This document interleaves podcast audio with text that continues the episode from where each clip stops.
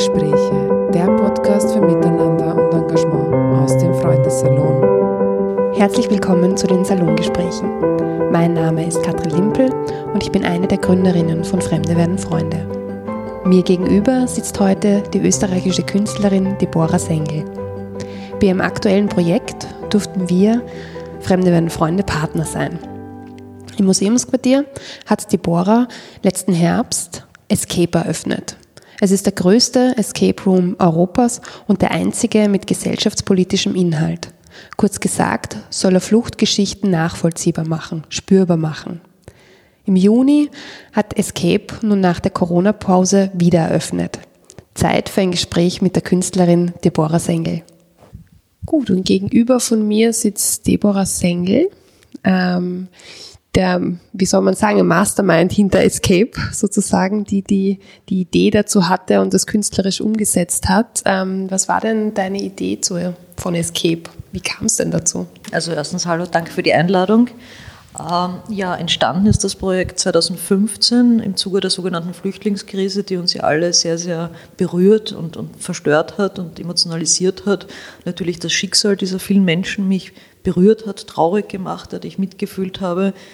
Aber das fast stärkere Gefühl war eben diese, die Reaktion der Menschen hierzulande und in Europa, also die Vorverurteilung und Verurteilung von Menschen, die, die man nicht kennt, die sie nicht kennen und das zum Teil in Hass umgeschlagen ist, in, in Intoleranz. Das hat mich einfach traurig und wütend gemacht mhm. und mich dazu gebracht, Escape zu entwickeln. Kurz davor hatte ich Escape-Räume kennengelernt. Escape-Räume werden jetzt vielleicht nicht alle Zuhörer kennen, sind aber mittlerweile schon sehr, sehr bekannt, kommen aus Japan, wurden Anfang der 2000er Jahre entwickelt, aus Computerspielen kommend. Mhm. Das bedeutet, dass man sich real eine Stunde in einen Raum sperren lässt und Rätsel lösen muss, dazu eine Geschichte hat, die Welt von Zombies zu befreien, eine Atombombe entschärfen, eine Bank ausrauben. Also alles nicht wahnsinnig realistische äh, Grundsituationen und ich bin aber eine Rätseltante, wie ich immer sage. Mir gefallen Escape-Räume, aber ich habe die Geschichten nie mögen und nie verstanden. Macht, warum macht man nicht einen Escape-Raum zu einer realen Geschichte, nämlich zum Thema Flucht? Und so hat sich das in meinem Kopf zusammengesponnen und so habe ich eben meinen Escape-Raum entwickelt zum Thema Flucht. Mhm. Und dann sind ja ein paar Partner dazu gekommen, weil ähm, einen Escape-Raum braucht man wahrscheinlich, ähm, braucht man Leute, die sich da richtig damit auskennen. Ähm, wie ist das passiert? Ja, also ich bin ja sonst eine, soll man sagen, eine Einzelgängerin. Auch in meiner Arbeit mache ich immer alles allein. In dem Fall war klar, das kann ich allein niemals stemmen. Ganz ehrlich habe ich auch überhaupt nie daran gedacht, dass das realisiert wird. Ich habe das, das ist wahrscheinlich mein emotionalstes Projekt. Ich habe es für mich gemacht. Aus der mhm. Wut, aus der Traurigkeit habe ich ein Modell gebaut. Ich hatte Zeit, ich hatte Lust, ich hatte Wut und habe das dann einem, einem, befreundeten Kurator gezeigt, dem Günter Oberhollenzer, mit dem ich Jahre zuvor die letzten Tage der Menschheit im Essel-Museum gemeinsam gemacht habe. Und der hat gesagt, er findet das großartig, das muss ich machen. Da habe ich gesagt, naja, eh schön und gut, aber wo, wie? Hat er gesagt, stell es dem Museumsquartier vor. Und dann bin ich zum Direktor Christian Strasser gegangen und der fand es erfreulicherweise auch gut und hat gesagt, mach weiter, konzipiere weiter, mach das detaillierter. Und dann habe ich mir gedacht, okay, gut, aber ich brauche jetzt einen Escape-Experten, Escape-Raum-Experten. Und ich habe in Wien fast alle Escape-Räume ausgetestet. Und Timebusters war mein Lieblingsanbieter. Und dann haben wir dort hingeschrieben, nicht wissend, wer steckt dahinter. Mehrere, einer, Mann, Frau, jung, alt. Es war Michael Ginner, es ist Michael Ginner, mein Projektpartner, ein großartiger Mensch, der sofort verstanden hat, worum es mir geht nämlich nicht nur ein Spiel zu konzipieren, sondern etwas Hochpolitisches, Hochaktuelles umzusetzen. Mhm. Und so kam eben Michael dazu mit seiner unglaublichen Expertise, was das Rätsel entwickeln, aber auch das Bauen der Kulissen mhm. betrifft. Mhm. Und dann kam es ihr. Ganz wichtiger Part, weil mir klar war, ich meine, das ist, das ist mir ernst, das geht mir nicht um ein Spiel, um ein Freizeitvergnügen, sondern das Thema Flucht den Menschen näher zu bringen, ohne eine Flucht nacherzählen zu wollen und da wurdet ihr mir empfohlen und auch ihr wart relativ rasch. Feuer und Flamme. Genau. Ja, es war ja wirklich so. Also wir haben ja davon erfahren, oder wir haben eigentlich weniger erfahren. Wir haben gesagt, wir wussten, es geht um ein Kunstprojekt. Wir wussten, man soll nicht darüber reden. Wir wussten, du wirst das machen. Ähm, und dann haben wir uns gedacht, hm, Kunst und äh, Flucht, weiß nicht. Und dann kam eben dieses, diese erste Idee mit dem Escape-Raum und wir haben gesagt, da kommt ein Spielfaktor dazu ähm, und waren so, mal, okay, dürfen wir das überhaupt? Wir haben eh schon öfters darüber geredet, nicht darf man das? Also ja. dürfen wir quasi jetzt die Westeuropäerinnen das jetzt machen und haben echt schnell festgestellt, naja, fragen wir doch die, die einen die geflüchtet sind, also die es betrifft, die das alles durchgemacht haben. Ähm, und dann bist du zu uns in den Freundesalon gekommen und hast das Projekt einmal vorgestellt, ja auch noch ähm, unter einer absoluten Verschwiegenheit und so weiter, in einem vertrauten Rahmen, aber trotzdem ähm, vor lauter Menschen, die eben genau das alles durchgemacht haben, was dich am Anfang wütend gemacht hat, wie damit umgegangen wird. Mhm. Und ich glaube, wir waren alle sehr nervös. Ich war sicher die nervöseste. Also ich hatte, das Konzept war schon relativ weit gediehen, aber äh, noch nicht fertig. Und ich hatte schon Angst davor. Ich, hatte, ich, bin, ich bin Wienerin, ich bin in der Josefstadt groß geworden, ich lebe noch immer in der Josefstadt. Ich, habe ein, ich lebe in einer sehr sicheren Welt, kann man sagen. Und äh, habe mir auch nie angemaßt oder will mir nicht anmaßen, eine Flucht nachzuerzählen. Aber ich habe halt versucht, meine Gefühle da hineinzupacken, wie ich mir das vorstelle, wie es sein könnte, müsste. Aber trotzdem hatte ich einen Spundus. Mir gedacht, wenn ich jetzt diesen Menschen mein Projekt erzähle, quasi, die, das hassen mir 20, 30 Personen gegenüber, die auf verschiedenste Art, aber sicher jede von ihnen sehr, sehr schreckliche Art geflüchtet sind. Und ich, Josef Städterin, Wienerin, erzähle ihnen quasi meine Ideen zur Flucht. Aber es kam erstaunlich gut an. Also es gab ein paar kritische Stimmen, aber, aber wichtige kritische Stimmen, die das Projekt dann auch noch leicht verändert haben. Aber ich hatte den Eindruck, dass, dass fast einheitlich mir das Gefühl ge gegeben haben, dass sie sich freuen, dass man sich damit auseinandersetzt, mhm. dass man darüber nachdenkt und dass nämlich ohne Mitleid, aber mit Mitgefühl sich für ihre Geschichten interessiert. Weil ich habe das Gefühl, in den Medien wird immer nur eines dargestellt. Irgendwie dann sieht man die Ertrinkenden oder, oder was sind immer die, die Geflüchteten. Aber es geht nie um einzelne Personen. Und das sind alles Einzelschicksale. Mhm. Und das ist ja auch das, was wir in Escape erzählen wollen dass es, dass es um Individuen geht und nicht um die, die Gruppe. Genau, es ist nicht die, die anonyme Gruppe ja. quasi. Also ich war auch nach diesem äh, Abend damals, war ich dann auch ähm, also quasi 100 Prozent äh, d'accord mit diesem ganzen, mit dem, mit dem Projekt, weil ich mir gedacht habe, okay, das war einfach, wie du sagst, es waren kritische Stimmen dabei, aber eher im Sinne von konstruktiv kritisch, wie, was könnte man noch verändern oder was ist wichtig. Aber ähm, es war einhellig die Meinung, okay, auf jeden Fall machen, wie toll. Ähm, und ganz viele, die dabei waren, die gesagt haben, sie möchten da aktiv mitarbeiten. Ja, und das ab dem Zeitpunkt ähm, ähm, glaube ich, haben wir alle nochmal noch mal mehr Arbeit reingesteckt, ähm, um, um quasi das auch noch zu ermöglichen. Und weil du gesagt hast, das hat sich was verändert, was, hat, was hast du, also was... Es gab zum Beispiel eine Geschichte, die mir jetzt auch wieder einfällt, dass wir am Ende dieser, dieser, dieses Escapes, doch diesem Escape-Erlebnis zum Schluss ein Video, das leider nicht alle wahrnehmen, wo man quasi von außen dann wieder in den Raum hineinschaut, äh, wo, wo, wo, ich, wo ich zuerst was anderes erzählen wollte und sie dann gesagt haben, nein, wir wollen aber quasi eigentlich Hoffnung vermitteln. Wir wollen nicht, dass die Leute rausgehen und, und, und wir allen leid tun, sondern wir wollen vermittelt haben, dass wir, dass wir viel können und viel wollen irgendwie und dass wir, dass wir tun und dass wir, dass wir positiv denken und nicht nur die, dieses traurig machen, sondern ja, also die, die Hoffnung eigentlich wollen wir mhm. darstellen mhm. und vor allem nicht, vor allem nicht Mitleid. Mhm. Und das kam ja dann noch viel, viel klarer raus nach diesem Gespräch, dass das ein, ein ganz starkes und sehr nachvollziehbares Bedürfnis ist. Ja, ja das kam in, in vielen Gesprächen auch danach noch, weil sie natürlich die, die Geschichte der Flucht ist wichtig, aber das ist nicht alles, was, ähm, was es geht ums Jetzt. Genau. Sie sind ja jetzt da und es geht um ihre Zukunft und auch nicht um das, was passiert ist. Das darf man nicht vergessen. Das darf man, soll man auch erzählen oder daran denken, aber sie haben ja eine Zukunft vor sich und die ist viel, viel wichtiger als das, was passiert ist. Mhm. Mhm. Und dann kam es ja dazu, dass, dass viele von ihnen eben die Geschichte erzählt haben, also ihre Geschichte schon an dem Abend nämlich. Also da, da war ja schon ein großes Vertrauen da und dann immer mehr ihre Geschichten erzählt haben und auch mal aufgeschrieben haben und Gegenstände von, von ihrer Flucht irgendwie zur Verfügung gestellt haben, die ja auch jetzt ausgestellt sind ne? und die ein, eigentlich ein, ein großer Bereich eigentlich ähm, ausmachen von dem, von dem Projekt. Ne? Ein ganz wichtiger, also ich meine, ich glaube, es sind alle Teile wichtig, dieses, diese, dieser Räume, dieser Ausstellung, dieses, dieses ja, von Escape Aber das war etwas, das hätte ich mir nicht zu träumen gewagt, wahrscheinlich vorher, weil ich auch diese Bereitschaft nicht erahnen konnte, weil sie nicht nur ihre Geschichten erzählt haben, sondern eben auch Fotos äh, bereitgestellt haben, die sie auf der Flucht gemacht haben und eben vor allem Gegenstände und von denen wahnsinnig persönlich. Also eine, eine Kette, die, die eine von ihrem Mann zur Hochzeit geschenkt bekommen hat, ein, ein Hemd, das, das einer von seinem Bruder bekommen hat, das einziges Erinnerungsstück an, an, an seine Heimat und an seinen, seinen Bruder.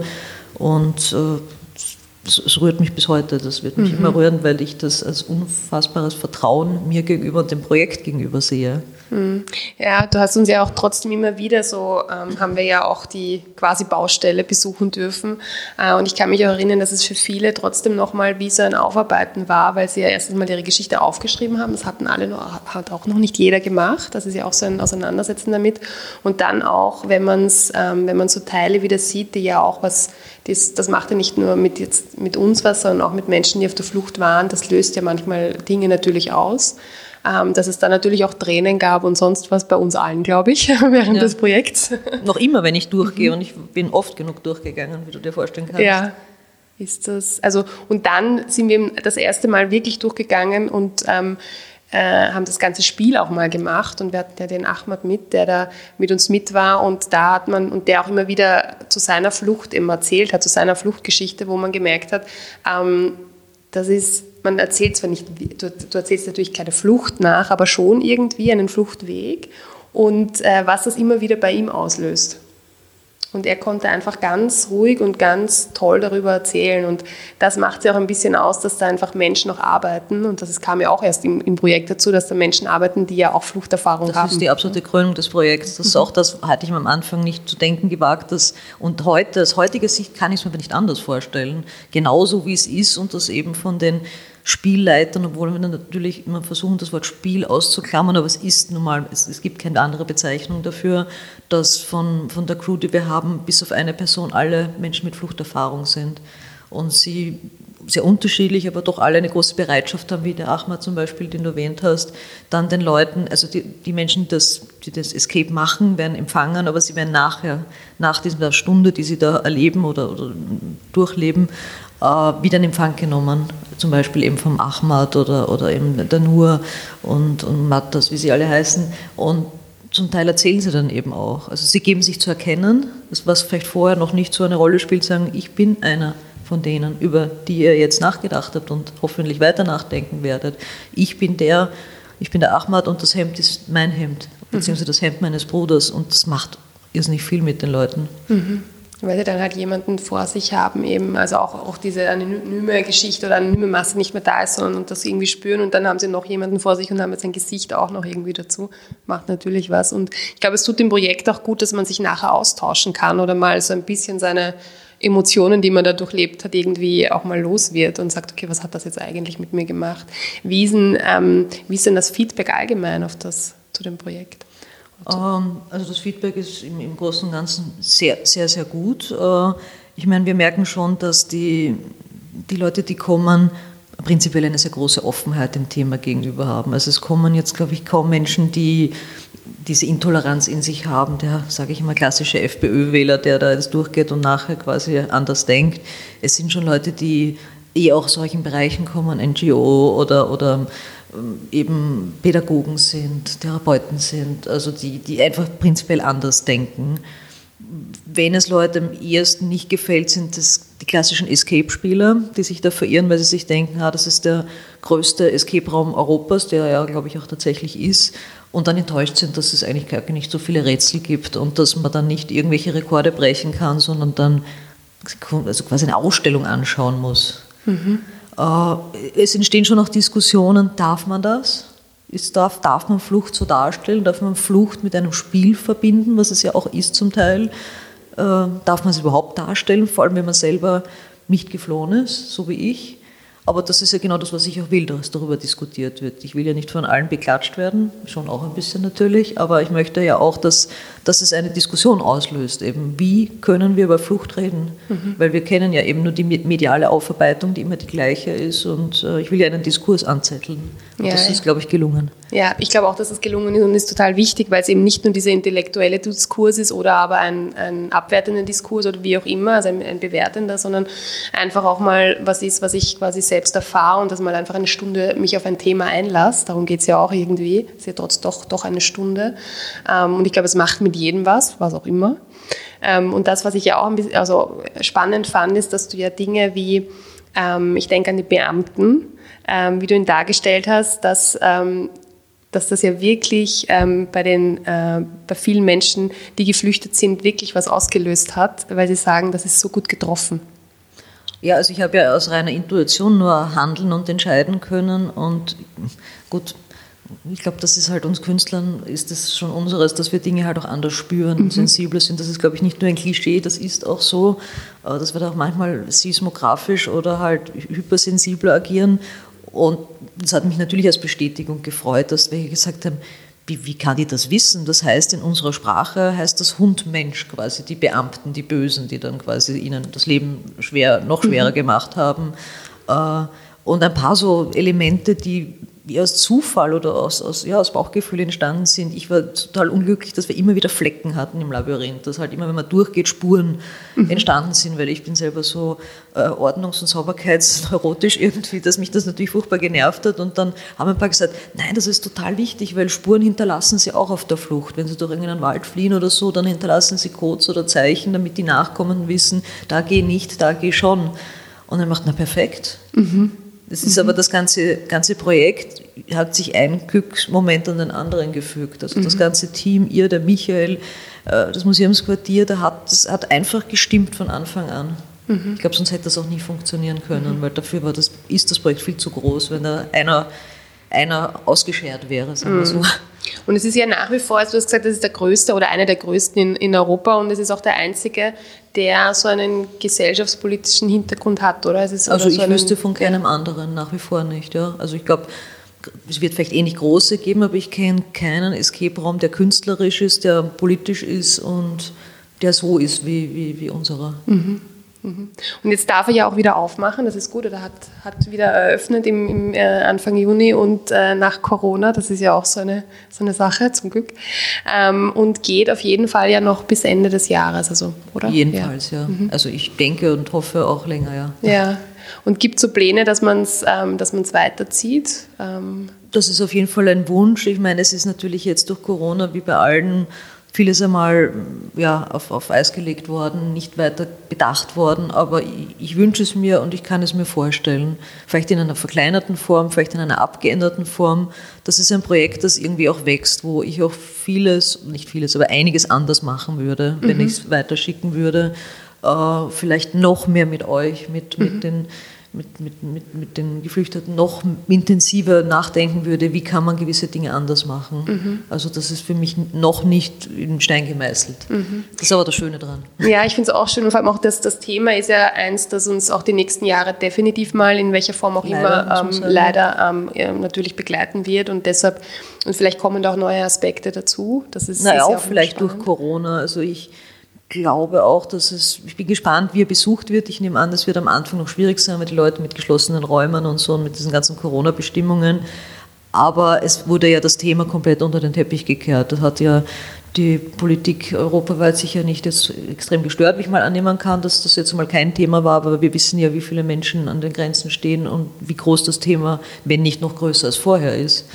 Und ich bin gespannt, ob Corona die Menschen, die Menschheit verändert hat, auch hinsichtlich dieser Fragestellungen, was brauche ich, wer bin ich, die Existenz neu zu hinterfragen und da vielleicht auch ein anderes Gefühl für Menschen in Not zu haben. Ja, ich meine, wir haben auch das erste Mal tatsächlich, ja, oder viele von uns das erste Mal erlebt, dass man nicht alle sehen kann, dass man, obwohl sie nicht weit entfernt sind, dass man sich plötzlich nur mehr online austauscht. Und äh, viele haben ja bei uns auch gefragt, wir haben ja einige Dinge auch online gemacht, aber wie ist denn das jetzt? Und für die geflüchteten Menschen. Und natürlich ist es, ist es schwierig, weil sie haben nicht alle eine Internetverbindung, so eine gute und so weiter und ziehen sich sehr zurück. Aber was sie extrem gewohnt sind, ist natürlich, sich mit ihrer Familie und Freunden online auszutauschen, weil das ist die einzige Form, die viele haben seit Jahren. Und wir haben es jetzt plötzlich auch mal erlebt und zwar in einer sehr immer noch in einer sehr sicheren Art und Weise, weil wir waren ja trotzdem alle in Sicherheit. Aber es war schrecklich genug, weil wir das halt nicht kannten und für die ist das äh, traurige Realität, dass sie maximal Videochatten können mit ihren Eltern, Großeltern und bei uns war auf einmal um Gottes Willen und ich kann meine Eltern nicht sehen und wer weiß, wann ich sie wieder sehen kann, wissend, dass es vielleicht nur ein paar Wochen sind. Ja. Aber die wissen es nicht, ob überhaupt jemals wieder oder das Jahre dauert. Genau, und auch diese, diese Wichtigkeit von einem Handy zum Beispiel zu verstehen. Ja? Nicht, dass das nur ist, sondern dass es auch die, die Verbindung ist zu jemand anderem. Eigentlich ist es. Ähm das wurde aber relativ rasch, kam mir vorher schon erkannt, weil ja früher oft gesagt ja, was, die haben doch eh alle ein Handy, denen geht es ja eh so gut quasi. Mhm. Und dann haben einige auch geschrieben, ich meine, eh natürlich auch offene Menschen gesagt, seht ihr, und jetzt sieht man, wie wichtig das ist und dass man ohne Handy, also vor 20 Jahren wäre so vieles gar nicht möglich gewesen. Ja. Und das ist eben auch so eine, ist auch eine emotionale Geschichte, es ist einfach eine Verbindung dann irgendwie zur Außenwelt oder die einzige Verbindung irgendwie. Also ich bin auch sehr gespannt, was, wie, sich das, wie sich das auswirkt. Und ähm, apropos Pläne, ähm, es gibt ja auch einen, einen, Buchplan. Kannst du da schon erzählen drüber? Äh, ja, weil das soll ja dann auch schon im Herbst erscheinen.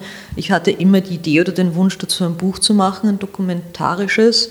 Und äh, hat man einen Kontakt bekommen zum Leikamp Verlag, die, die sich jetzt auch in Wien äh, stationiert haben und gleich Feuer und Flamme waren, weil sie gesagt haben, sie wollen eh genau in die Richtung arbeiten und politische, gesellschaftsrelevante Themen. Und ja, dann ging das irgendwie ganz, ganz schnell irgendwie, dass wir jetzt schon mittendrin sind, eben das zu dokumentieren mit, mit, mit, mit Fotos, mit, mit, mit Skizzen, mit eben auch Fotos der, der Gegenstände, mit den Geschichten der Geflüchteten, also all das, was wir da gemacht haben. Plus wir haben an die 20 Autoren und Autorinnen gebeten, Texte zu schreiben zur Flucht, aber unterschiedlichster Art, jetzt nicht nur Flucht aus Kriegsgebieten, sondern auch die innere Flucht, quasi auch die Flucht in Zeiten von Corona. Was bedeutet es auch quasi im Haushalt quasi zu flüchten zu müssen? Äh, ja, ein wunderschönes Projekt, also hoffe ich, denke ich, dass dann äh, alle spätestens zum langen Tag der Flucht am 2. Oktober dann erhältlich sein wird. Mhm. Also sozusagen ein Jahr nachdem Escape gestartet ist, ne, kann man Ziemlich genau ein Jahr danach. Genau ein Jahr, ja. Okay, ja. Deborah, danke, dass du ein bisschen erzählt hast über das ja, Projekt. War mir eine große Freude. Ich danke euch vor allem für die tolle Arbeit. Also, und das war wahrscheinlich eines meiner schönsten Projekte nach wie vor. Also für uns war es auf jeden Fall eines der interessantesten Projekte, weil ähm, einfach ähm, auch die Erfahrung, wie, wie geht man damit um, wie ist das mit den Geschichten erzählen, mit der Verbindung zu Kunst, dann noch dazu in einem im Museumsquartier mitten in Wien, also doch eine große Kulturinstitution. Ähm, und dann also das Team ist, ähm, ich glaube, da könnte man ein eigenes Buch drüber schreiben, über diese ja, Geschichte. Ja, daran arbeiten. Ich hoffe, dass das auch an dem Buch rauskommen wird. ja, das ist fein. Und sonst können wir natürlich nur empfehlen, dass man äh, sich das selbst anschaut. Kommen, und kommen, kommen, ja, genau. Genau, online bucht und, äh, und sich, das, sich darauf einlässt. Ja, bitte. danke, dass und du da danke warst. Dir. Danke. Escape bei Deborah Sengel hat also wieder eröffnet. Nichts wie hin ins Museumsquartier in Wien. Mehr Infos findet ihr auf www.fremdewerdenfreunde.at. Tickets könnt ihr auf der Website des Museumsquartier kaufen oder auf www.time-busters.at. Ein Euro pro Ticket geht übrigens als Spende an Fremde werden Freunde. Wir freuen uns auf euer Feedback per Mail